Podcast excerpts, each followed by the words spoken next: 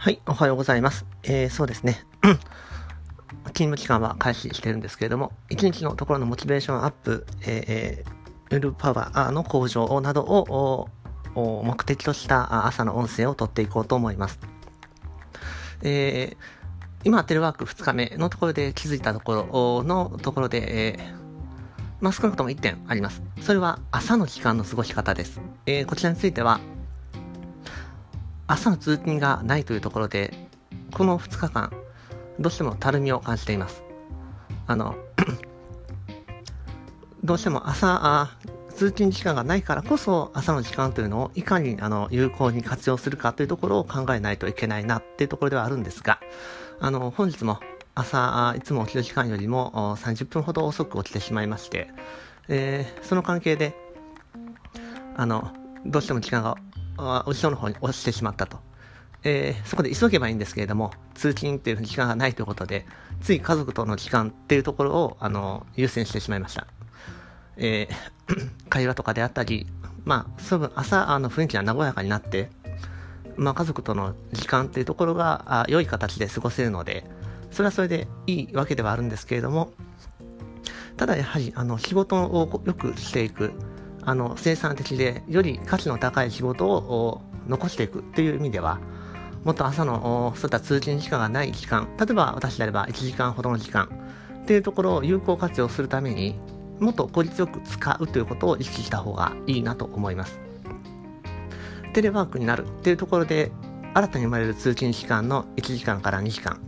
あそういった時間というのをあの本来であればあ仕事のために使っていた時間ですからそういった時間をあの無駄に過ごすのではなくて、えしっかりと価値ある時間に自分のスキル向上、えそれが仕事に結びついていくこと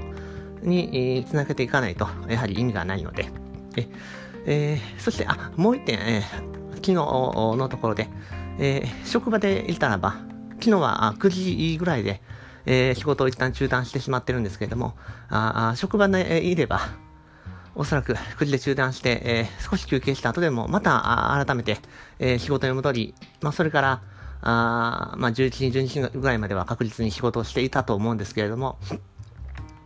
昨日は、あ9時から中断して、まあ、食事をとって、えー、子供たちをお風呂に入れて、ということをしていたらば、あ寝てしまいました。寝てしまいましたね。えー、やっぱそういったところで、あの、仕事に対して、テータスというか、リソースを全部振り分けていくっていうところが難しくなってしまうなっていうのがあります。それがネガティブに捉えたところで、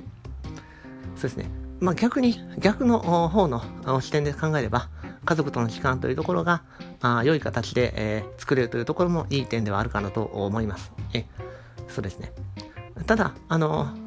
今日から、あの、テレワーク2日目から、あつなげていけることについてお話をすると、まず朝の時間というのをよく使っていきましょうと。そのため、あの、いつもと同じ時間に必ず起きて、あるいは通勤という時間が発生しない分、もう少し早めの時間に起きても、